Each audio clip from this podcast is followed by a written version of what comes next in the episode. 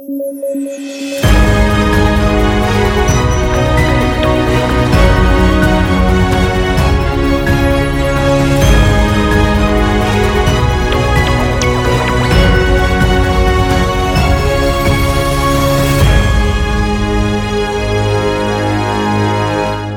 ¿Qué tal? Este es un nuevo episodio de Debate a través de Sudaca. Yo soy Alexandra Ames y como siempre estoy aquí junto a Paolo Benza y David Rivera para compartir las noticias más importantes del día. Bueno, el día de hoy feriado tenemos varias noticias eh, interesantes. De hecho, ayer cerramos la edición de eh, nuestras noticias y nos dimos pues con la sorpresa que el ministro del Interior, Kluber Aliaga, había presentado su renuncia. Tenemos ahora nuevo ministro, José Elice, que pues en realidad es una persona que... Eh, al menos conoce el sector público, conoce la administración pública, tengo muy buenas referencias de él, ha sido ex candidato además por el Partido Morado, pero está eh, claro que no es una persona que conozca realmente el sector del interior, no conoce eh, la, problemática de la policía al interior de la institución y tampoco sobre problemas de seguridad ciudadana, ¿no? Entonces, la tiene eh, bien complicada y creo que hay bastantes puntos para analizar porque ayer la presencia del ex ministro Kluber Aliaga en el Congreso pues llamó muchísimo la atención porque quedó clarísimo que eh, no estaba alineado con las políticas o al menos con el discurso del presidente Sagasti, ¿no? Y ante eso también eh, la primer ministro hoy día, Violeta Bermúdez, ha hecho una serie de declaraciones. Pero cuéntenme muchachos, para no irme en floro, cuéntenme ustedes qué opinan al respecto. David. Sí, un tema este, importante, digo, en el sentido importante de, que preocupa, es que el primer ministro ha dicho hoy día que eh, se, evaluó se, evaluó a tres candidatos, ¿no? Y, eligieron entre esos tres a Club de la Llaga. Entonces, no quiero imaginarme cómo eran nosotros dos, porque este señor en realidad es bien extraño que sabiendo cuál era la posición del gobierno y que él tenía otra, decidiese asumir el cargo. Entonces el gobierno tiene que revisar, digamos, no sé quién fue quien recomendó a estos señores, pero definitivamente es una persona a la cual tiene que dejar de escuchar. Ahora, dicho eso, sí es, sí es importante también reconocer que se ha corregido rápido, ¿no? O sea, el sábado tuve esa reunión la primer ministro con el ex ministro del Interior, había una discrepancia, le pidió su carta de renuncia y listo. Solamente que lo sorprendió eh, que ayer fuese al Congreso a pesar de eso a decir lo que dijo, ¿no? Eh, a decir que básicamente en responsabilizar de las marchas a los, a los protestantes, como que había habido radicales infiltrados. Y este, pero es importante que se haya actuado, que se haya actuado rápido. Y cierro con un tema, porque eh, comparto lo que dicen de José Eriche.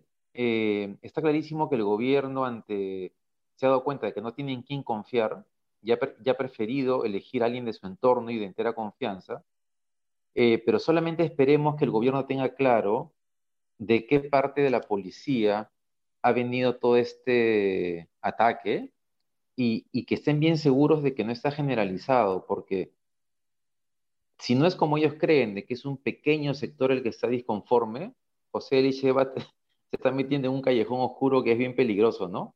Eh, precisamente ese es el problema, ¿no? Ese es precisamente el problema. Yo creo que José Elice tiene todas las cartas de una persona inteligente, capaz, que, demócrata, etcétera, ¿no?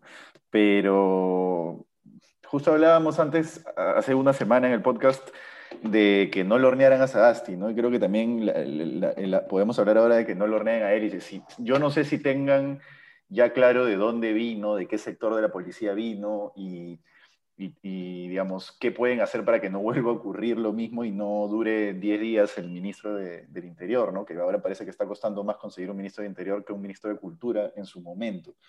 Entonces, eh, ojalá, ojalá damos votos para que le, digamos, tenga la rapidez y la viveza y, y la manija como gestor para poder hacer cambios en la policía sin que sin que se lo bajen, ¿no? Pero, pero por lo menos el prejuicio, que sí es un prejuicio y lo que sea, es que no tiene ni la legitimidad con los policías, ni, eh, digamos, la experiencia sobre el, cuerpo policial como para, como para hacerlo, ¿no? Eso podría además estar diciendo dos cosas. La primera es que Sagasti realmente ya decidió refugiarse en gente de su confianza, porque Pepe Liche era este asesor de la bancada morada de Sagasti y, y había sido hace poco nombrado secretario general del despacho presidencial por Sagasti.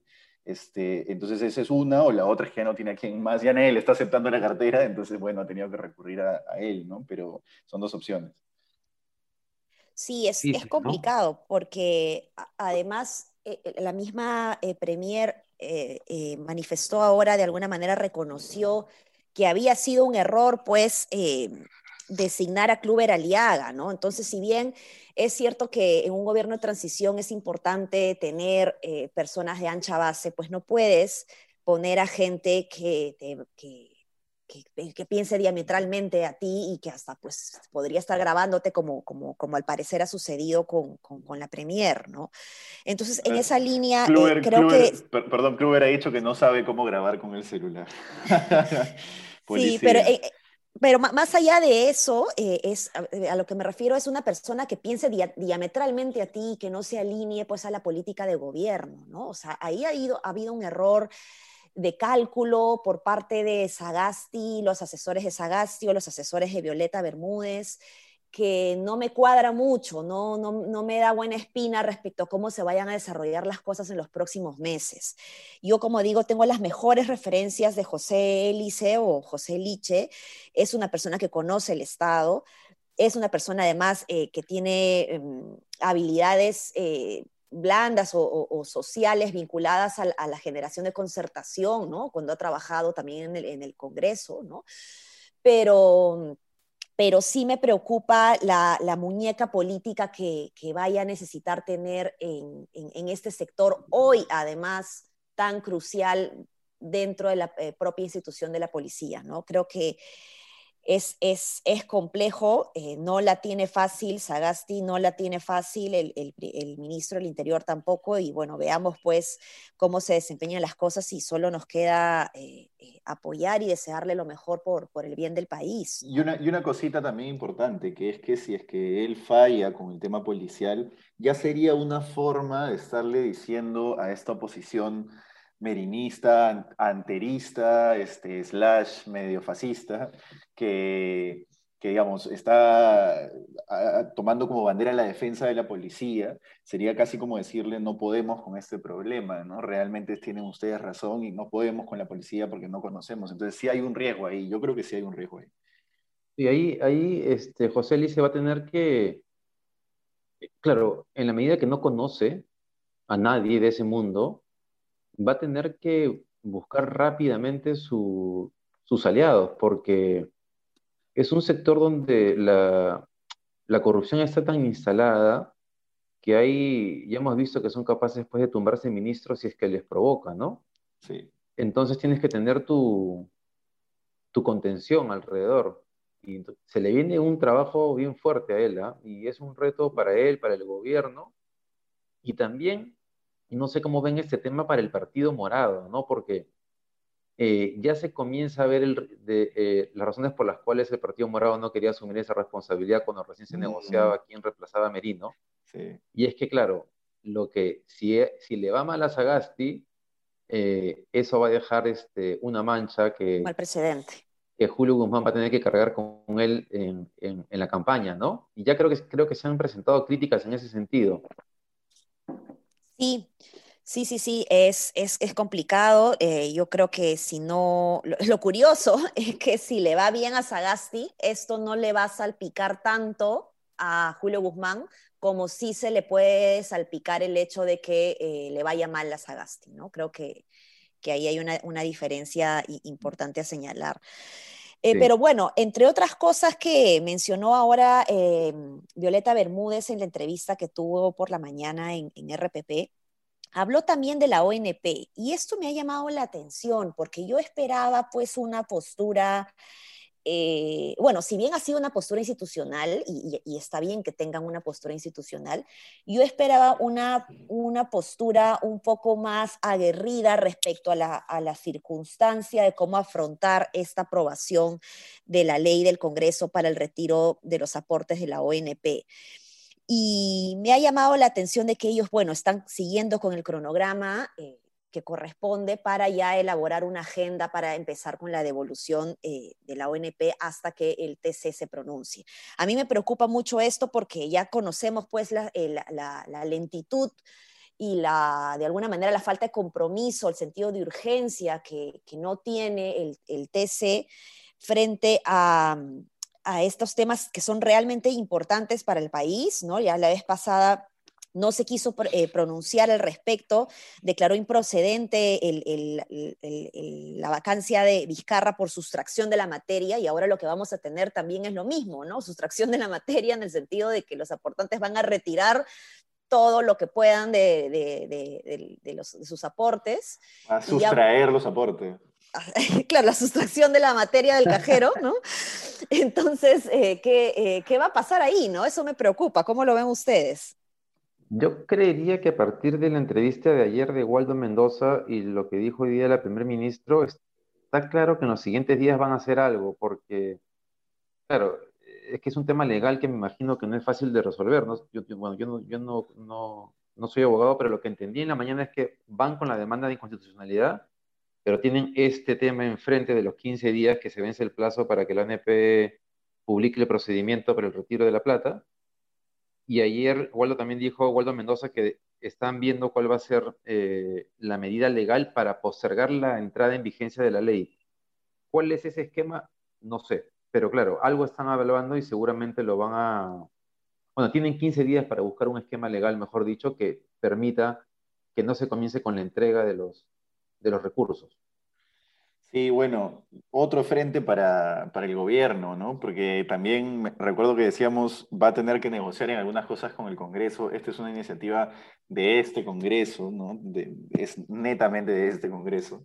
Y a ver que haga algo contra esa iniciativa, vamos a ver si quiere ganarse los anticuerpos. Yo creo que sí tendría que hacer algo, pero, pero también tendría que saber cómo hacerlo y a quiénes acercarse para contenerlo.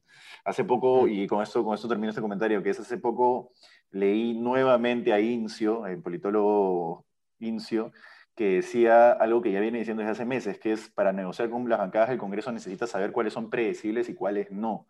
Y estaría bueno que Sagasti, que ha estado en ese Congreso y ha negociado con esas bancadas constantemente, se ponga a pensar, bueno, estas son mis bancadas que pueden ser mis aliadas porque por lo menos puedo confiar en ellas y no son la bancada de César Acuña que te dice, ya parece chiste, te dice que va a votar por de un lado y vota de otro. Sí, pero ahí mi, comentario, mi preocupación va más, más por el lado de, lo que debería ser el TC, ¿no? Creo que aquí hay una reforma pendiente para que el TC pues, pueda actuar con la debida celeridad, ¿no? Finalmente, em, lo dicho por, por la Premier hoy día responde pues al respeto de la legalidad y la institucionalidad, pero sí me preocupa eh, que, no tengamos realmente un mecanismo de control frente a normas anticonstitucionales, porque finalmente esto es anticonstitucional, ¿no? No, no, no es posible que em, eh, los congresistas puedan aprobar leyes que le generen pues un gasto de esta envergadura además al Estado peruano. Pero bueno, en fin. Em, tenemos otro tema también vinculado, y con esto quizás regresamos al, al ministro del Interior, vinculado a seguridad ciudadana y cárceles. Un túnel de casi 200 metros se ha estado construyendo cerca al penal de Castro Castro, y estaría pues em, planificado para poder rescatar a algunos eh, delincuentes vinculados a eh, crímenes eh, vinculados al narcotráfico, ¿no? Em, no sé qué más información tenemos. Cuéntenme ustedes, chicos. Yo creo que ese es el tipo de noticias que estamos necesitando a gritos hace tiempo, ¿no? Ya concentrémonos un poco más en que, que, la cobertura deje de ser el Congreso queriéndose tumbar al gobierno constantemente y poder concentrarnos en, en noticias más de, de, las de antes, ¿no? De las de antes de este periodo nefasto de, de crisis constante. Ese periodo nefasto no ha acabado, nos quedan como ocho meses Cuando, cuando veo este tipo de noticias digo, bueno, ojalá estuvieran este tipo, pues descubrieron un túnel, cosas así, ¿no? Ese tipo de, no, atrapan a mafia de no sé qué, eso era, era, era mafia de, de microcomercialización, cosas así, eso era más, digamos, más... Ahora, este, felizmente que han encontrado ese túnel, ¿no? Porque imagínate que efectivamente se terminaba y y se producía la fuga de... Pucha, pobre José Liche, lo sacaban. Sí, ahora, ahora terrible. Ojo, ojo con esto, no lo minimizaría el hecho de que el Ministerio del Interior constantemente con las capturas que hacía Morán, ha sido, ha sido un ministerio que ha participado, curiosamente, justo cuando el gobierno tenía problemas políticos en discurso, ¿no? Entonces, nada, eso nomás. Esas, siempre suelen salir. ¿Te refieres a la captura de los líderes del Movadef? No, no, no, me refiero a la captura de, este, líderes políticos, ¿no? Este, fugados en la época de. ¿Cómo se llama el alcalde del Callao? ¿El gobernador regional del Callao? Ah, ah este. Eh, no, Moreno. Bueno, sí, Félix por, Moreno. Por ejemplo, ¿no? Este, ese es un ejemplo. Entonces, bueno, podría ser, pero necesitamos ese tipo de noticias, a eso iba, ¿no? Sí, es verdad. Bueno, pues eso es lo que tenemos. Tenemos otra noticia más eh, mundial. se están vacunando ya. tenemos esta noticia importantísima para el mundo. Hoy, el, día de hoy en Inglaterra empezaron a vacunarse las personas contra el coronavirus. Eh, en el Perú estamos haciendo eh, una serie de pruebas para probar vacunas chinas. Eh, y ver pues la, el impacto que pueden tener estas vacunas en, en, los peruanos. De hecho, yo formo parte de este grupo de investigación. Yo estoy siendo, no sé si soy parte del grupo de control o, o, del tratamiento, es decir, no sé si me han aplicado la vacuna o no sé si me han puesto un placebo, pero todos los días un monitor de Cayetano Heredia me pregunta cómo estoy, cómo me siento. Realmente me gusta, me parece, ya voy a generar ahí una amistad ahí con el, con el monitor, porque es la única, ni mi mamá me pregunta cómo me siento todos los días, ¿no? Ale, una, una, consulta que a mí siempre me quedó la curiosidad, si es que tú no eres este, de las que, del grupo en, la, en el que te han puesto la vacuna, y resulta que no eres, te informan inmediatamente y imagino que te vacunan inmediatamente, o cómo funciona, porque muchas personas podrían decir, ah, no, me han puesto la vacuna, voy a hacer un montón de cosas y al final eres del grupo que es de control. Claro, no, lo que pasa es que lo que te dicen es, tú tienes que seguir haciendo tu vida como si existiera el, o sea, eh, siendo consciente que existe el COVID y que no necesariamente estás vacunado. O sea, tú tienes que seguir lavándote las manos, tienes que seguir desinfectándote, usando mascarilla, manteniendo la distancia física entre las personas, porque no sabes si estás vacunado o no y lo que quieren probar es justamente eh, eh, el, efecto de la vacuna en las personas. Entonces, lo que se nos dice a todos es que tenemos que seguir haciendo nuestra vida normal, ¿no? Ya, ya, o sea que ya, pero si sí estuvieras en el grupo de la vacuna, ya no tendrías que volverte a vacunar, con eso estarías lista ya. Son dos dosis, son dos dosis. Ahora eh, en diciembre cierra la primera dosis. No, eh, ya, hay personas que ya van por la segunda dosis, porque la segunda dosis se aplica después de tres semanas. A mí me toca la próxima semana mi, segunda dosis. Em, pero sí hacen un descarte eh, porque es, es, bien serio ¿ah? el proceso. Yo cuando fui, la verdad, pensé que simplemente llegaba, me ponían la vacuna y me iba. El proceso demoró como cuatro horas porque te hacen un montón de preguntas, te hacen un chequeo médico general. ¿No te has convertido en un celular, Ale? Dice que las vacunas van a en una bacteria. Todavía no te, no te han inyectado un microchip. Yo quisiera más bien que me inyecten algo para aprender idiomas, ¿no? De, de repente empiezo a hablar chino, ¿no? De pronto, porque la vacuna es, es, china. Yo creo que soy, yo creo que soy placebo, porque no, no siento nada. A mí no me ha afectado. Tengo algunos amigos que sí se han mareado un poquito, que les ha dado dolores de cabeza. Pero justamente la idea es, es, es, analizar eh, el, el, el, estos riesgos que pueden haber, ¿no? Ahora que mencionan el tema, bueno, la broma esta del celular, eh, una de las cosas que no son científicas, ¿no? Pero que es interesante es cómo eh, incluso en países como Inglaterra, los gobiernos están teniendo que apelar a figuras conocidas para convencer a la población de que se vacune y reducir los temores que se han creado precisamente a partir de estos fake news, ¿no? Sí, eh, es, algo, es algo que ha pasado en todo el mundo. Es increíble cómo en todos lugares hay gente que se cree que esto es una, este, un ataque de algunos y que quieren, no sé, este, manipularte a través de la vacuna. O alguna gente cree que te va a dar algunas enfermedades, pero bueno, si en el mundo desarrollado pasa eso, es muy probable que en el Perú también se vaya a dar algo parecido, ¿no? Entonces, sería bueno que el gobierno esté pensando en una campaña similar con algunos personajes conocidos para, para tratar de levantar esos. Con Richard Swing.